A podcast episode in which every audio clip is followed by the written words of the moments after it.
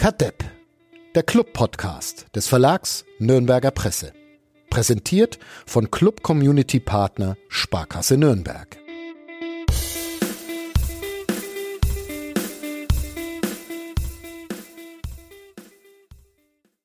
Ihr hört Kadepp, den Club-Podcast von nordbayern.de. Mein Name ist Fadi Kiblavi und wir wollen uns heute mit einem Beruf beschäftigen, der bei etwas näherer Betrachtung einigermaßen kurios daherkommt und dessen Ausübung sogar ein bisschen wahnwitzig erscheint, wenn man drüber drüber nachdenkt, es geht um den Beruf des Fußballtrainers und da trifft es sich hervorragend, dass ich heute via Skype mit dem Sportpark des 1. FC Nürnberg am Pfalzner Weiher und vor allem mit dem wichtigsten Fußballtrainer der Stadt verbunden bin. Robert Klaus ist heute unser Gast. Guten Tag, freut mich, dass das geklappt hat. Hallo.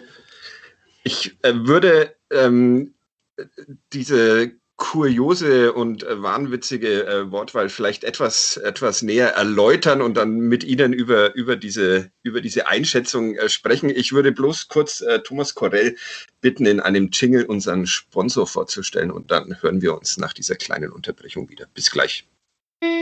Kadepp, der Club-Podcast von nordbayern.de. Präsentiert von Club Community Partner Sparkasse Nürnberg.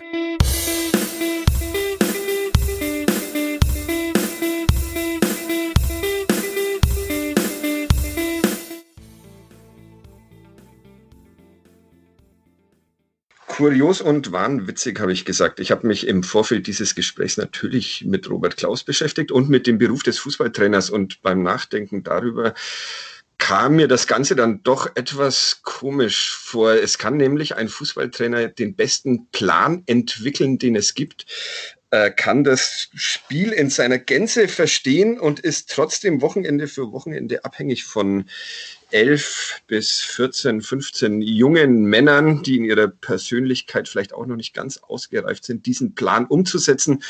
Es gibt außerdem das Problem, dass diese jungen Männer den Plan mit den Füßen umsetzen müssen. Es gibt einen Ball, der nicht immer gehorchen will. Es gibt einen Gegner, der diesen Plan zerstören will, seinen eigenen Plan durchdrücken will. Und dann gibt es im Verein noch vorgesetzte Menschen, die im Falle des Misserfolgs vielleicht denken, es ist jetzt besser, mal den Trainer zu wechseln, als dass ich irgendwann selber mal in Not gerate. Herr Klaus, mit wie viel Wahnsinn muss man versehen sein, um sich so einen Job als Hauptberuf auszusuchen? Oder ist es so schlimm gar nicht? Ich glaube, es ist eine Mischung aus allem. Also ähm, ich glaube, es gibt wenige, die sich so, sich so richtig den Job aussuchen und sagen, ich nehme mir jetzt vor, Fußballtrainer zu werden ähm, in der Bundesliga oder in der zweiten Liga oder in der dritten Liga, sondern es gibt viele, die über verschiedene Wege da so reinrutschen, weil sie eine Leidenschaft dafür haben und weil sie auch das so ein bisschen, ja, diesen Druck und auch dieses Erfolgserlebnis und Misserfolge, weil sie das auch brauchen und weil sie das ihnen Spaß macht. Ähm, und das unterscheidet uns natürlich schon auch von anderen Berufen. Also wenn wir am Wochenende ähm, nicht so gut performen, dann kriegen wir das sofort wieder gespiegelt in Form von ähm, ja, einer Niederlage oder einem, einem Unentschieden oder vielleicht sogar auch mal Fans, die pfeifen oder eine Presse, die schlecht schreibt oder Vorgesetzten, die dann irgendwie Druck aufbauen. Das ist natürlich das, was uns unterscheidet von anderen Berufen, wo man mit sich selber ist, weil bei uns halt immer der Gegner noch dabei ist. Und wenn man, wenn ich jetzt irgendwie ein Künstler bin auf der Bühne, ähm, dann äh, performe ich vielleicht mal nicht ganz so gut, aber das äh, heißt nicht gleich, dass ich verliere. Und dann bin ich halt nicht äh, weniger gut. Aber bei uns ist halt so, wenn ich nicht so gut performe, kann es sein, dass ich verliere. Auf der anderen Seite ist es natürlich dann umso schöner, wenn ich gut performe. Ähm, und wenn der Gegner dann nicht ganz so gut performt, dann gewinne ich und dann habe ich natürlich gleich ein Hochgefühl. Und das unterscheidet uns natürlich auch, also die positive Form von anderen Berufen. Ja, aber es ist trotzdem, also Sie stimmen mir zu, dass es doch äh, ein etwas äh, komplizierterer Be Beruf ist. Wie war das dann, wie war das bei Ihnen, als Sie, als Sie dann irgendwann mal für sich entschieden haben, okay, das mache ich. Sie haben, Sie haben auch äh, Sportwissenschaft studiert, wenn ich das richtig erinnere. Ähm, äh, die Welt wäre Ihnen offen gestanden, aber diese Entscheidung dann Fußballtrainer zu werden und sich von all diesen Unwägbarkeiten auch ein bisschen abhängig zu machen. Ähm, wie hat ihr, wie hat ihr privates Umfeld darauf reagiert? Haben die, die Hände über den Kopf zusammengeschlagen oder haben die sich ehrlich mit ihnen gefreut und gesagt, großartige Idee, mach's genauso? Ja, ich, ähm, ich habe einen normalen Beruf gehabt. Ich habe also an der Uni gearbeitet ähm, und hatte da einen ganz normalen Morgen, ist mein Tag relativ früh um 6.30 Uhr gestartet und dann war ich irgendwann um 14, 15 Uhr fertig mit dem Job und ähm, habe aber parallel immer als Fußballtrainer gearbeitet ähm, und das war ja ein Nebenberuf, erst ein Hobby, dann ein Nebenberuf und dann ist das nach und nach zum Hauptberuf geworden, ähm, wo ich dann gesagt habe, okay, ich hänge den, den äh, normalen Job an der Uni an den Nagel und ähm, auch das war eher ein Prozess und nicht äh, eine Entscheidung von jetzt auf gleich, dass ich gesagt habe, ich will das unbedingt machen und jetzt müsst ihr damit klarkommen, sondern es war ein Prozess. Und mein Umfeld, meine Familie, meine Frau, meine Freunde haben natürlich gemerkt, dass ich darin aufgehe, dass ich da meine Leidenschaft drin sehe und haben mich dann ähm, ja darin bestärkt und fanden das auch sehr spannend. Und mit, wenn man jemanden in seinem Umfeld hat, der so nach und nach in den professionellen Fußball ähm, rein wächst, dann ist das natürlich auch für das Umfeld spannend, weil man dann so einen Zugang hat zu dem, was man eigentlich ja nur im Fernsehen sieht. Und das ist bei vielen, was ich feststelle in meinem Umfeld, ist das, ähm, finde ich das extrem spannend. Natürlich hinterfragen auch manche den Beruf und ähm, machen sich auch manchmal Sorgen. Ist das nicht zu viel? Zu viel Druck, zu viel Arbeit, zu viel Reisen, zu viel Stress? Ähm, Gerade zum Beispiel meine Eltern oder meine Großeltern, die dann sagen, ach, ist das nicht alles ein bisschen viel und so. Aber auf der anderen Seite merkt man auch diesen Stolz, den sie empfinden für das, was ich tue. Und ich glaube, das, ist, das beschreibt eigentlich relativ gut, ähm, wie mein Umfeld darauf reagiert. Wie geht man denn als Trainer äh, um mit diesen, mit diesen vielen äh, Dingen, die man, die man nicht beeinflussen kann? Also ich glaube, ähm, Pep Guardiola hat es, hat es gesagt, dass irgendwie, ich, ich, weiß die genaue Zahl nicht mehr, aber 50 Prozent im Fußball dann immer noch Zufall, Zufall bleiben. An Andrea Trinchieri, ein äh, großer Trainer aus einer anderen Sportart, dem Basketball, nämlich äh, hat mal gesagt, er sei ein Perfektionist in einem unperfekten Spiel.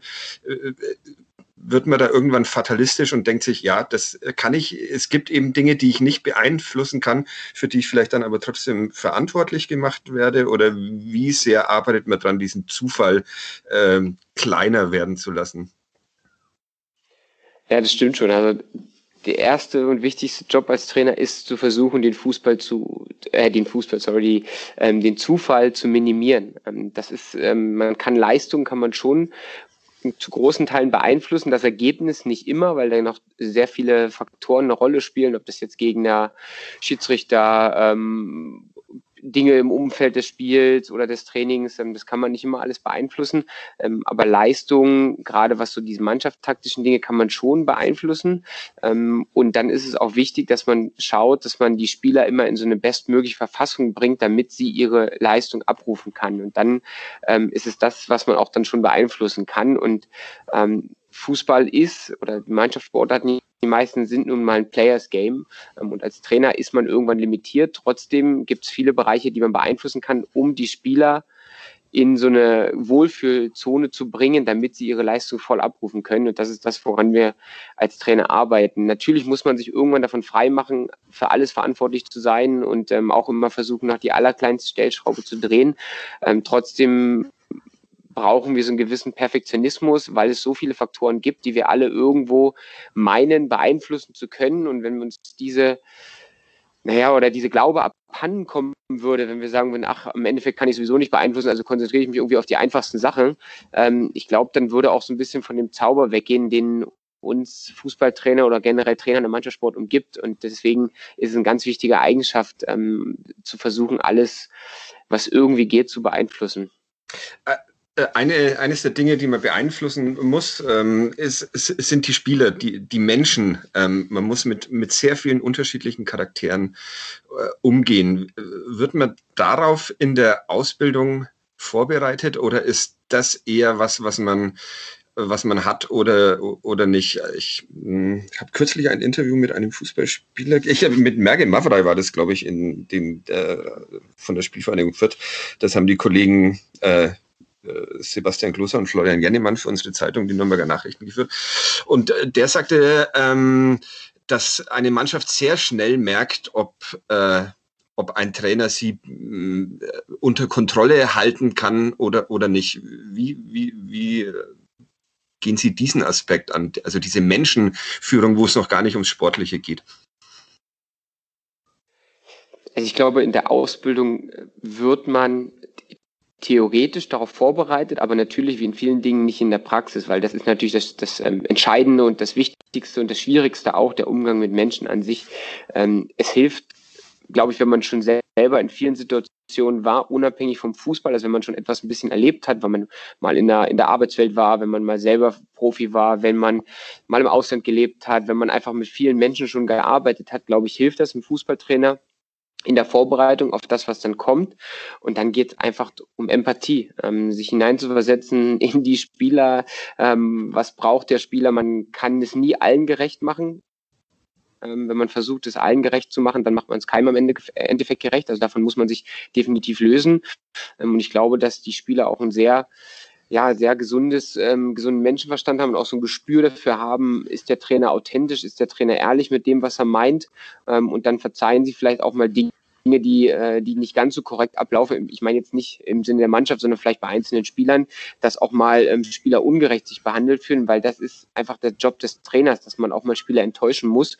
Und dann wird das auch eher mal ähm, ja, verziehen, ähm, wenn, wenn die Mannschaft das Gefühl hat, der Trainer ist ehrlich, authentisch und steht zu 100 Prozent hinter dem, was er macht.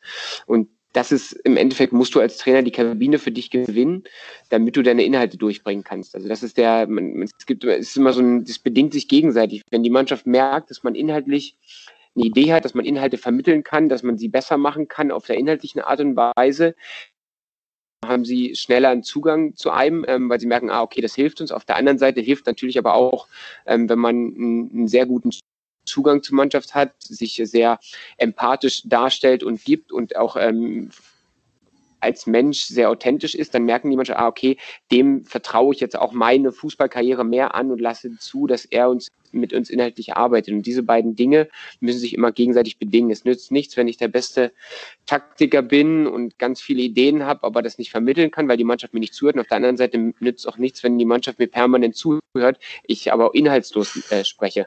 Ja. Und da muss ich immer versuchen, als Trainer diese beiden Pole zu vermitteln. Braucht ein Fußballtrainer eine pädagogische Ausbildung? Kann nicht schaden. Ähm, Ob es jetzt eine richtige Ausbildung sein muss, weiß ich nicht, aber es kann auf alle Fälle, es sollte nicht schaden, wenn er viel schon mit Menschen gearbeitet hat und zu tun gehabt hat, weil das ist natürlich einfach, wir arbeiten mit Menschen. Das ist, das ist ganz, ganz wichtig und wir arbeiten mit vielen Menschen.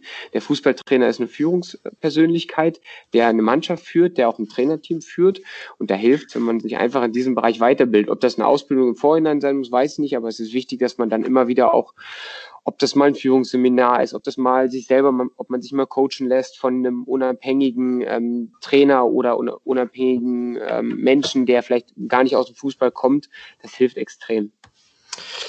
Wenn wir mal ein bisschen zurückgehen, Sie sind in, in Eberswalde im Nordosten Berlins äh, geboren und, und aufgewachsen. Äh, wissen Sie noch Ihre erste, Ihre be erste Begegnung mit dem, mit dem Fußball oder ab wann der Fußball in Ihrem Leben eine Rolle gespielt hat? Ja, also ich bin wirklich aufgewachsen zwischen Polen und Berlin, da ist wenig ähm, ja. man, was, man, was man machen kann, ähm, außer Fußball spielen, sich in der Natur zu bewegen. Es ist sehr viel Wald und Wiesen und Natur. Eine, eine Waldstadt habe ich äh, gelesen. Ja, ja, Die Waldstadt, ja, mit einem äh, sehr schönen Kleintierpark und ähm, einer Fachhochschule, die sehr anerkannt ist für Forst- und Waldwirtschaft in Deutschland. Und mit und wenn wir, wenn wir dabei schon sind, äh, mit einigen äh, kuriosen Namen von Ortsteilen, äh, Eisenspalterei, Kupferhammer und Messingwerk. Ja. Ist das, ja, ist, ist einer dabei Ihr Ortsteil von Everswalde oder? Nee, nicht ganz. Okay. Nee, aber ich, ähm, ja, äh, Everswalde ist ja die, die Wiege der, der Stahlindustrie in Ostdeutschland gewesen oder in Deutschland. Ähm, mhm. zu Beginn, zu Beginn des 20. Jahrhunderts, ja? also, oder Ende des, des 19. Jahrhunderts, also die, mhm. die Wiege der preußischen, ähm, in, der preußischen Industrie. Deshalb okay. diese ganzen Begriffe, weil da stehen die einzelnen Fabriken, stehen okay. dort. Okay. Und danach ja, wurden die dann, also das ist quasi das Messingwerk und die Eisenspalterei und danach wurden die Ortsteile dann benannt, wo, wo dieser, diese Produktionsstätte dann war. Okay, aber Sie sind nicht in die Produktion gegangen, sondern zum Fußball bei Motor genau. Eberswalde.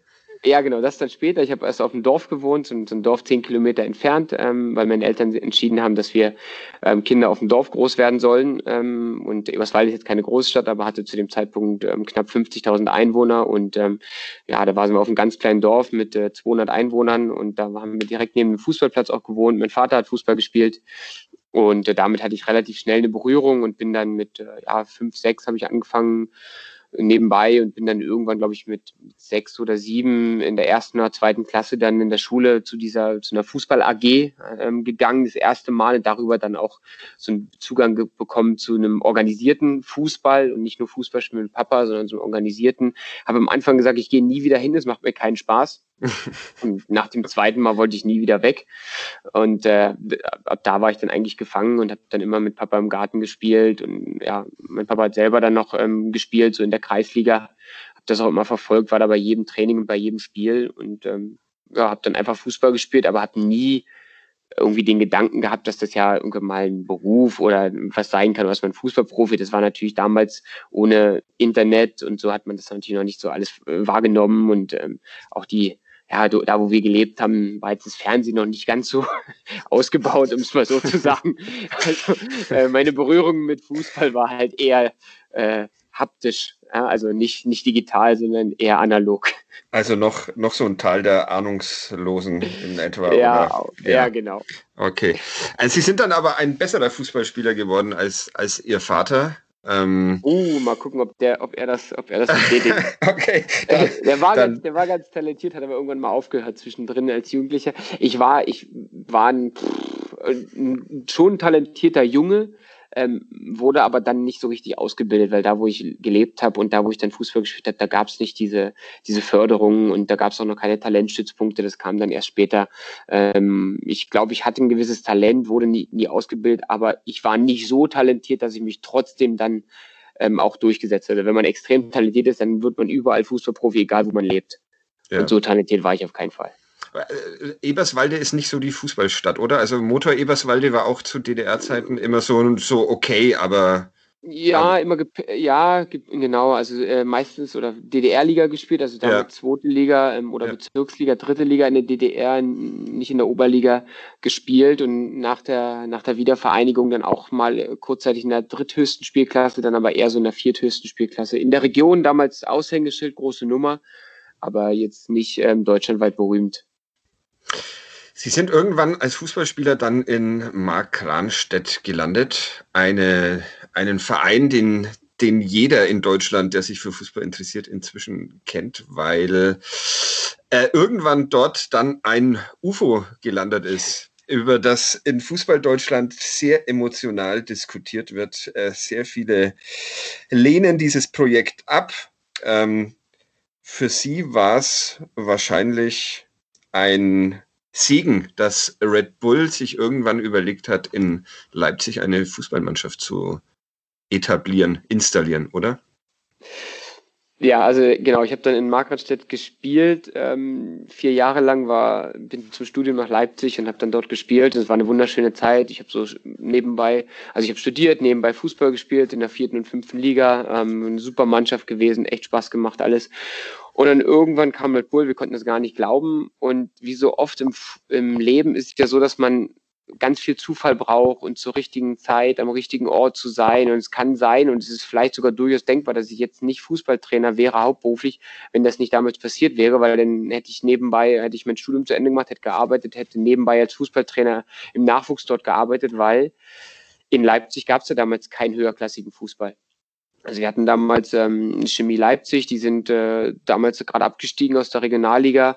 Wir hatten ähm, Lok Leipzig, die sich hochgekämpft hatten, wieder, die so, glaube ich, dann damals zu dem Zeitpunkt wie in der Landesliga waren, also nach der Neugründung. Es gab keinen professionellen Fußball in Leipzig und, und Umgebung. Und dementsprechend war es auch keine, gab es auch keine Möglichkeit, als Trainer zu arbeiten. Und durch den Einstieg von, von Red Bull damals ähm, wurde das nach und nach aufgebaut. Und ich hatte dann die Chance, ähm, im zweiten Jahr direkt als ähm, Co-Trainer der U14 einzusteigen. Ähm, und war das, war für mich, war das natürlich ein Segen. Ähm, ich kann natürlich verstehen, dass viele das nicht gut geheißen haben damals und auch heute noch sehr kritisch sehen. Das ist, das ist normal, das soll auch jeder so sehen. Für mich persönlich war das natürlich ähm, Jackpot, weil ich einfach die Chance hatte, aus meinem Hobby einen Beruf zu machen. Und das glaube ich, wenn, das, wenn man das von sich behaupten kann, dann ist man ein relativ zufriedener und glücklicher Mensch. Ist das für einen, für einen jungen Trainer am Anfang seiner Karriere, ist das der, der, perfekte, der perfekte Arbeitsplatz gewesen? was, was so perfekt war und was so gut war, war, dass dieser Verein äh, bei Null war und ich ja als junger Trainer auch bei Null. Also wir konnten uns gleichzeitig entwickeln. Also die Schritte, die der Verein gegangen ist, hin zur Professionalisierung mit den Aufstiegen der Profimannschaft und mit, den, mit der Etablierung der Nachwuchsmannschaften bis hin zu den höchsten Ligen, Junioren, Bundesliga, in diesem selben Maße konnte ich mich entwickeln. Ich habe dann meine Trainerlizenzen parallel gemacht, habe höhere Mannschaften übernommen, habe mich weitergebildet, habe mich ausgebildet. Das heißt, ich war zu dem Zeitpunkt nicht zu groß für den Club und der Club war nicht zu groß für mich, sondern es war eine komplett gleichmäßige Entwicklung ähm, über mehrere Jahre. Und das war, ist das, was es so für mich so einzigartig gemacht hat. Ähm, also ich bin nicht in einen großen Club gekommen und war da völlig überfordert, sondern ich bin in einen Club gekommen, der Großes vorhatte, der selber noch ganz klein war und sehr ähm, ja am Anfang total unprofessionell war. Also die ersten zwei, drei Jahre war ich nicht nur Co-Trainer oder Trainer, ich war gleichzeitig ähm, Physiotherapeut, Mannschaftsleiter, Torwarttrainer, Athletiktrainer, habe die Wäsche gewaschen, habe die Bälle gekauft, die Bälle aufgepumpt. Also ich habe alles gemacht, was man auch in einem kleinen Verein macht. Nur der Verein es hat sich halt entwickelt und ich konnte mich damit entwickeln. Und das war halt mh, hm, für mich eine Riesenglückskraft.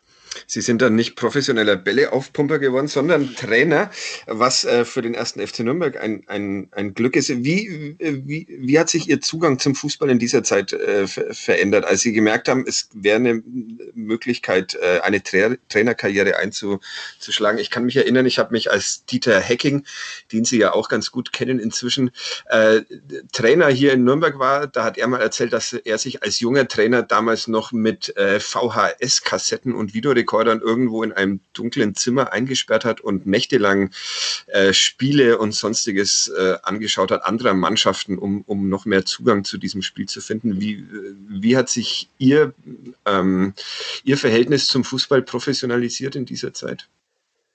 Ich habe es besonders gemerkt an dem in dem Moment oder in dem Punkt in der Entwicklung, dass ich von Fansein zu interessierten Beobachter gewandelt bin. Also ich war lange Zeit ähm, ein ganz normaler Jugendlicher oder junger Erwachsener und habe ähm, den Fußball als Fan betrachtet und war emotional und habe äh, Spieler auch bejubelt und und ähm, wenn Deutschland gespielt hat, war ich emotional dabei und habe dann irgendwann gemerkt, dass ich weniger Emotionen habe, wenn ich Fußball schaue, sondern einen analytisch, analytischen Blick dafür bekomme ähm, und Dinge analysiere und mir das im Endeffekt das Ergebnis jetzt nicht mehr so wichtig war, sondern wie ist das Ergebnis zustande gekommen. Und daran habe ich gemerkt, dass ich ähm, mich anders mit Fußball beschäftige als vielleicht mein Umfeld in dem Moment. Ähm, und dass das ein Weg ist äh, hin auch ja, als Fußballtrainer sich zu entwickeln und habe dann natürlich viel Video geschaut, habe viele Trainingseinheiten bei unserer ersten Mannschaft mir angeschaut, habe geguckt, dass ich meine Trainerlizenzen mache, habe mich weitergebildet, indem ich auch mal andere Trainingseinheiten von anderen Trainern mir angeschaut habe, hospitiert habe.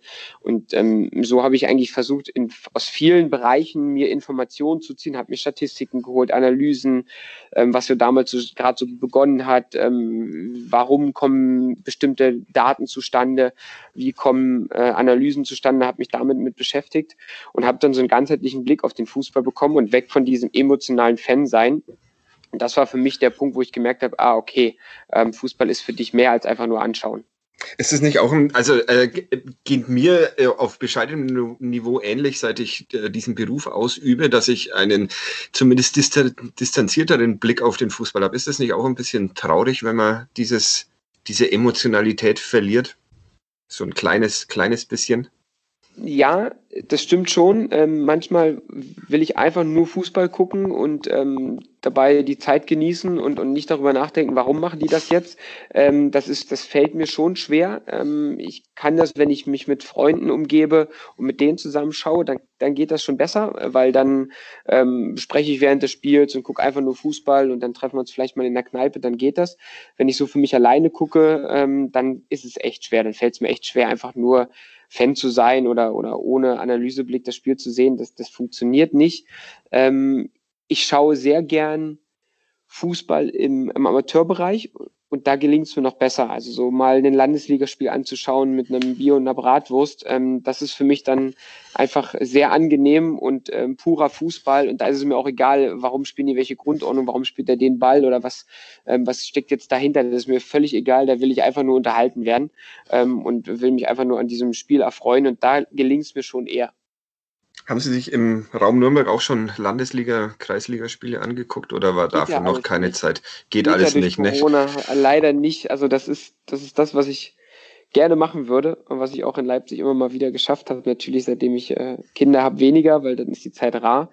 Ähm, aber wenn ich mal irgendwie mit dem Fahrrad oder so unterwegs bin, dann läuft irgendwo ein Spiel und wenn es nur ein Bambini-Spiel ist, halte ich eigentlich immer an und schaue mindestens fünf oder zehn Minuten zu, um mir so diesen puren Fußball, äh, um mich daran zu erfreuen. Dafür haben Sie schon ein paar Zweitligaspiele äh, gesehen in in Nürnberg. Äh, wir sind, wir schwimmen ja, schmoren hier ja oft so im eigenen Saft, wird uns manchmal vorgeworfen. Was für einen Verein haben Sie da kennengelernt in den jetzt etwas mehr als 100 Tagen, die Sie Cheftrainer des ersten FC Nürnberg sind? Den hochemotionalen Verein, ähm, der so eine gewisse, ähm, ja, wie soll ich es ausdrücken, dem ähm, den muss man, glaube ich, mögen, den Verein, wenn man hierher kommt. Man fühlt sich sehr schnell wohl. Also das ist das, was mir aufgefallen ist, dass, ähm, dass ich mich sehr schnell hier wohlfühle, ähm, dass man aber ähm, immer wieder auch daran erinnert wird, dass ähm, relativ schnell so eine negative Art um diesen Verein aufkommt und dass man da immer wieder auch positiv dagegen ankämpfen muss, ähm, weil man sich sonst so rein äh, saugen lässt in diesen Sog. Das ist das, was mir ja, aufgefallen ist. Man muss, willkommen in meinem Leben. ja, also man muss dagegen ähm, nicht ankämpfen, man muss dagegen einfach äh, dagegen arbeiten und sagt, hey, ähm, ihr habt hier so viel Schönes, ähm, es ist, ihr seid so so eine emotionale Stadt, so ein emotionaler Verein, ihr gebt hier alles, ihr gebt euer letztes Hemd für diesen Verein, dann, äh, dann äh, nutzt das auch, um positive Energie freizusetzen. Und ähm, das ist das, was ich auch versuche, was ich versuche zu vermitteln, was glaube ich auch möglich ist. Und ähm, in diesem, in diesem, naja, in dieser, dieser Zwischenwelt bewege ich mich hier so in Nürnberg. Es ist ähm, der erste FC Nürnberg mal wieder drauf und dran, ein bisschen in die Melancholie abzugleiten. Es liegt sehr wahrscheinlich an diesem komplizierten Winter, der uns allen bevorsteht. Es liegt ein bisschen auch an den Ergebnissen in der zweiten Fußball-Bundesliga. Wie, wie zufrieden sind Sie mit dem, mit dem Start in die neue Saison, auch mit Ihrem persönlichen? Ja, also uns fehlen einfach ungefähr so drei Punkte das äh, müssen wir ganz klar sagen. Wenn man das jetzt mal auf die Ergebnisse äh, äh, bezieht, dann fehlen uns ungefähr drei Punkte, ähm, um zu sagen, wir haben einen, einen, einen guten Start. Jetzt, ist, jetzt fehlt das, dementsprechend haben wir keinen guten Start. Ähm, wir haben jetzt die nächsten schweren Spiele. Ähm, wichtig ist, dass wir jetzt punkten. Trotzdem sind wir mit unserer Arbeit, sind wir ordentlich bis mittelmäßig zufrieden. Ja, also nee, wir sind nicht unzufrieden, ähm, weil wir schon auch Dinge verändert haben und Dinge auch richtig machen, die sich auch später auszahlen werden. Ich habe es ja mal von einer, weiß nicht, vor einer Woche oder so gesagt, dass ich glaube, dass sich unsere Arbeit, die wir investiert haben, einfach auch auszahlen wird. Und da, ähm, da, da bin ich sehr, sehr fest davon überzeugt, weil ich einfach sehe, wie die Mannschaft und wie auch wir arbeiten. Ähm, und natürlich fehlen uns einfach ein paar Ergebnisse, damit wir noch ähm, lockerer und besser arbeiten können und damit wir das Umfeld auch etwas beruhigen. Und ich kann das auch wirklich nachvollziehen, dass die Menschen hier nicht nochmal so eine Scheißsaison erleben wollen, dass da immer auch Angst mitschwebt und vielleicht auch so eine Melancholie ähm, damit drin ist. Ich kann das alles nachvollziehen. Ähm, glaube aber, dass ich äh, als Trainer zuerst mal die kleinen Dinge beeinflussen kann und erst dann das große Ganze. Und wenn ich mich immer hinstelle und sage, ja, und ihr müsst und wir wollen das und da wollen wir hinkommen und das ist das Ziel, glaube ich, dann hilft uns das nicht. Ich versuche jeden Tag einfach die kleinen Schritte abzuarbeiten, die kleinen Dinge, die ich beeinflussen kann. Da sind wir wieder bei der Eingangsfrage, was kann ich beeinflussen, was nicht. Ähm, und ich weiß schon ganz gut, glaube ich, was ich beeinflussen kann und was nicht. Ähm, und in erster Linie beeinflusse ich ähm, die, die Leistung der Mannschaft. Das ist uns ähm, manchmal mehr, manchmal weniger gelungen. Und das Wichtigste ist aber, dass wir an unseren Weg glauben und dass wir unseren Weg weitergehen. Und den, den wir eingeschlagen haben, der Weg, der wird erfolgreich sein. Klammer auf, wir brauchen dafür Erfolgserlebnisse, Klammer zu. Wie sehr wirkt die Mannschaft auf Sie so, als würde sie Ihnen folgen, als hätten Sie sie fachlich und pädagogisch, auch um da nochmal auf den Anfang zurückzukommen, ähm, schon erreicht? Ähm, ich spreche natürlich jetzt von, von meiner Perspektive, die ist natürlich ja. ähm, begrenzt, ähm, weil dann müsste man die Mannschaft auch mitfragen oder direkt auch mal darauf ansprechen, was wir natürlich über Feedback bekommen und was wir auch mal machen. Ähm, ich glaube, dass die Mannschaft viel von dem, was ich von ihr sehen möchte, versucht umzusetzen und auch umgesetzt schon hat. Manchmal ist es sogar mein Gefühl sagt mir manchmal sogar, dass sie es zu sehr wollen und etwas zu verkopft sind dabei ähm, und dass ihnen etwas mehr Lockerheit gut tun würde. Was für Lockerheit fehlt, sind natürlich die Erfolgserlebnisse, die in den letzten Jahren nicht da waren, oder in den letzten beiden und letztes Jahr und auch diese Saison noch nicht in dem Maße da waren. Deshalb fehlt auch ein bisschen Lockerheit und dann ist es auch gut, dass sie sich immer wieder auch an den Plan halten, ähm, den wir als Trainerteam erarbeiten, ihn mitgehen und die Prinzipien, die wir reingeben, auch versuchen umzusetzen. Und ähm, daran sehen wir, dass sie uns sehr folgen und wie gesagt, manchmal glaube ich sogar, ähm, dass sie zu sehr ähm, versuchen, das alles richtig zu machen, umzusetzen und dabei so ein bisschen äh, Lockerheit und ähm, ja, Eigen, Eigenkreativität fehlt. Diese Verkopftheit wird in, im Umfeld schon seit einiger Zeit jetzt, jetzt diskutiert. Wie, wie stellt man die ab als Trainer? Oder ist das dann wirklich äh, was, was äh, auch an der Zusammenstellung einer, einer Mannschaft liegt? Es muss ja, muss ja nichts Negatives sein, so eine Verkopftheit, aber kann man das dann überhaupt ändern, wenn man, wenn man nicht die Mannschaft komplett umbaut? Ja, glaube ich schon. Ähm, da sind wir wieder bei dem Punkt Erfolgserlebnisse und da sind wir auch bei dem Punkt, äh, den Jungs Vertrauen zu geben. Ähm, sie haben alle noch einen Rucksack mit sich dabei aus den letzten beiden Jahren, den versuchen wir nach und nach ähm, kleiner zu machen ähm, und ähm, je weniger äh, Ballast da drin ist, desto befreiter ist man. Und man trifft immer dann richtige Entscheidungen, wenn man Selbstvertrauen hat, wenn man nicht Angst hat, Fehler zu machen, sondern weil man ähm, voll dahinter steht, hinter seiner Entscheidung, wenn man Überzeugung hat in dem Handeln, in dem Tun. Ähm, und das ist das Wichtigste. Und das versuchen wir immer wieder zu vermitteln. Und ähm, deshalb ist es auch für mich wichtig, dass ich der Mannschaft immer wieder das Gefühl gebe, ähm, wir vertrauen euch und wir glauben an euch und wir wissen, dass ihr das besser könnt, weil es nützt nichts, den Rucksack noch größer zu machen, noch mehr Steine darin zu laden und dann aber gleichzeitig zu erwarten, dass sie befreit Entscheidungen treffen und auch ähm, weniger verkopft sind. Also muss ich ihnen was wegnehmen ähm, von, von diesem Ballast, damit sie besser Entscheidungen treffen können. Und das ist das, das ist das, was wir im Moment machen hier im Verein. Sie beginnen heute, wir sprechen am, am Montag miteinander wieder damit, nach einer, nach einer, einer kurzen Pause. Sie sind etwas im, in Eile, wenn ich das äh, richtig verstanden habe. Sie könnten mal mit einem Seitenblick zu Ihrem Pressesprecher gucken, ob ich Ihnen noch zwei, drei Fragen stellen kann, die äh, Fans auf unserem Instagram-Channel gestellt haben. Oder ja, natürlich. Natürlich. Ja, weil, weil, das ist wichtig, weil im Moment haben wir ja wenig Kontakt oder kaum Kontakt zu den ja. Fans und wenn jetzt mal die Möglichkeit ist, dann würde ich mich darüber freuen. Okay, also zum Beispiel schreibt uns Club-Mems, wieso kommen so wenige Jugend- und Nachwuchsspieler zum Einsatz? Und danach ein traurig blickender Smiley-Emoji. ja. Ähm, auch das ist natürlich äh, eine Sache, die nicht von jetzt auf gleich zu lösen ist. Wir haben im Moment einen sehr guten Austausch mit dem NRZ, das ist das, was ich sagen kann. Wir haben mit Michael Wiesinger ähm, einen absoluten Fachmann und auch Klubberer, der dort ähm, dem Ganzen vorsteht, mit dem wir einen sehr engen Austausch haben. Wir haben ein paar Jungs äh, auf dem Schirm im, im Nachwuchs. Wir haben auch Spielern, äh, dürfen bei uns ja mittrainieren, haben auch immer wieder Chancen bekommen, in Testspielen sich zu zeigen. Dann liegt es natürlich auch an den Spielern, dann für sich Werbung zu machen. Also man beidseitig, man muss Spielern Chancen geben und man, Spieler müssen auch Chancen nutzen.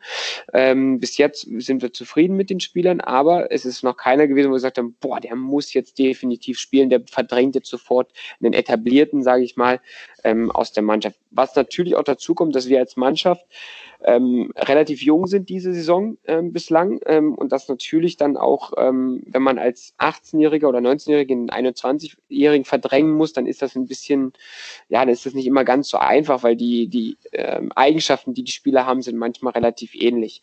Ähm, auch da bitten wir um Geduld. Wir haben das auf dem Schirm. Wir wollen ähm, auch wieder mehr Spieler aus dem eigenen Nachwuchs herausbringen. Aber das geht dann nicht mit dem Fingerstippen, sondern das ist, äh, dauert länger, weil das muss ja vorbereitet werden. Das heißt, die Spieler, die bei uns dann ähm, eine tragende Rolle in den nächsten Jahren spielen sollen, die sind vielleicht jetzt erst 15, 16. Ähm, und die müssen wir natürlich dahingehend entwickeln, die müssen wir identifizieren und äh, ausbilden, dass sie dann bei uns irgendwann eine gute Rolle spielen. Red Black Nürnberg oder Red Black NBG will wissen, wird die Abwehr im Winter verstärkt? Schwierige Sache, äh, gar nicht Thema, nein, gar nicht Thema Abwehr, sondern Thema Verstärkung, weil wir durch Corona im Moment ähm, echt, nicht nur wir, sondern alle anderen Vereine sind komplett limitiert und sind die Hände gebunden, sowohl was Zu- als auch Abgänge betrifft, mhm. weil einfach ähm, der Markt ist steht still, es ist kaum ähm, Geld im Umlauf, ähm, der Markt muss in Bewegung kommen, erst dann ist sowas möglich. Ähm, ja, wenn man auf die Gegentore guckt, dann hätten wir besser verteidigen können, das stimmt. Ähm, aber auch da äh, glauben wir, dass wir das als Mannschaft in Summe besser lösen können und äh, dass wir auch viele Situationen vorher schon besser verteidigen können und erledigen können. Wir halten die Ohren auf ähm, und die Augen. Ja, das ist wichtig, äh, dass man immer wieder gut informiert ist. Wo gibt es vielleicht Spieler, die zu uns passen, die vielleicht schon Vorgriff auf den Sommer sind, weil ich halte nichts von Panikkäufen oder Notverpflichtungen so im Winter, ähm, weil das ist ähm, immer so, dass die natürlich dann auch ins Konzept passen müssen. Das ist selten im Winter der Fall, dass Spieler zu haben sind, die man unbedingt haben will, ähm, sondern es sind eigentlich Spieler, die andere auch nicht haben wollen und dann werden sie angeboten und deswegen muss das ins Konzept passen. Ähm, und wenn wir was im Winter machen, dann eher als Vorgriff auf den Sommer, wenn es irgendwie möglich ist. Aber ich sage mal durch Corona schwer. Ja, dazu passt noch äh, eine Frage, die Theo Co. gestellt hat. Wie äh, es ähm, der Club hat leider, der Kader des Clubs hat leider XXL-Ausmaße, was auch an Corona äh, liegt. Wie hält man so eine große, so einen großen Kader bei Laune als Trainer? Es ist kompliziert ja, so gerade. Ja, so groß ist der Kader gar nicht, finde ich. Also wenn man mal schaut, ähm, wir haben jetzt klar mit Virgin Mesijan haben wir jetzt einen Spieler, der verletzt ist, der jetzt aber wieder die Woche die Woche einsteigt. Ähm, und ähm, ich glaube, dass unser Kader für die zweite Liga oder generell für Profifußball ist äh, der Kader völlig normal. Der ist jetzt nicht ausufernd groß. Also gerade so im Trainingsalltag ist das ausreichend und passend und wir haben sogar immer wieder die Chance, auch nochmal ein, zwei Nachwuchsspieler, so wie jetzt in der Länderspielpause, dazuzunehmen. Ähm, wir arbeiten auch immer mal wieder in Gruppen, aber der Kader ist jetzt nicht zu groß. Der ist für meine Begriffe äh, ist der gut, das passt. Ja, vielleicht könnte ein Spieler oder zwei Spieler weniger sein, ähm, aber mehr nicht. Ja, das ist okay. Und wir haben ja auch schon gesehen, dass wir relativ viele Spieler auch schon eingesetzt haben in dieser Saison. Also wir brauchen die Jungs schon. Dann sollen wir, wollen wir zu einem Ende kommen. Äh, eine Aufforderung habe ich noch von Emgre23. Er soll bitte, bitte Hanno Behrens mal wieder eine Chance von Anfang an geben. Aber für, für, für solche Emotionalitäten ist dann vielleicht auch kein Platz. Ja, aber da, da zeigt sich wieder der Clubfan durch und durch.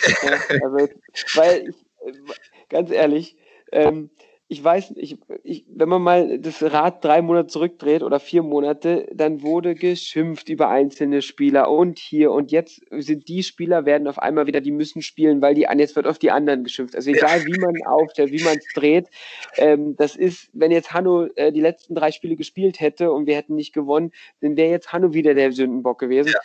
Bitte, der bitte geben Sie ihm nie wieder eine Chance. Genau, genau. Und das ist halt diese Emotionalität, die auf der einen Seite echt geil ist hier in Nürnberg, die echt super Spaß macht. Auf der anderen Seite muss man sich aber auch immer wieder davon etwas befreien und gleichzeitig äh, rational und ein bisschen äh, ja, äh, klarer, analytischer bleiben, damit man sich davon nicht leiten und lenken lässt. Man sieht, Robert Klaus hat diesen Verein verstanden, was auch schon eine Leistung ist. Ob es ihm helfen wird, das, das wird die Zukunft zeigen. Vielen, vielen Dank für dieses nette Gespräch und ähm, viel Spaß in der Trainingswoche und in den kommenden Spielen. Danke. Vielen Dank. Ciao.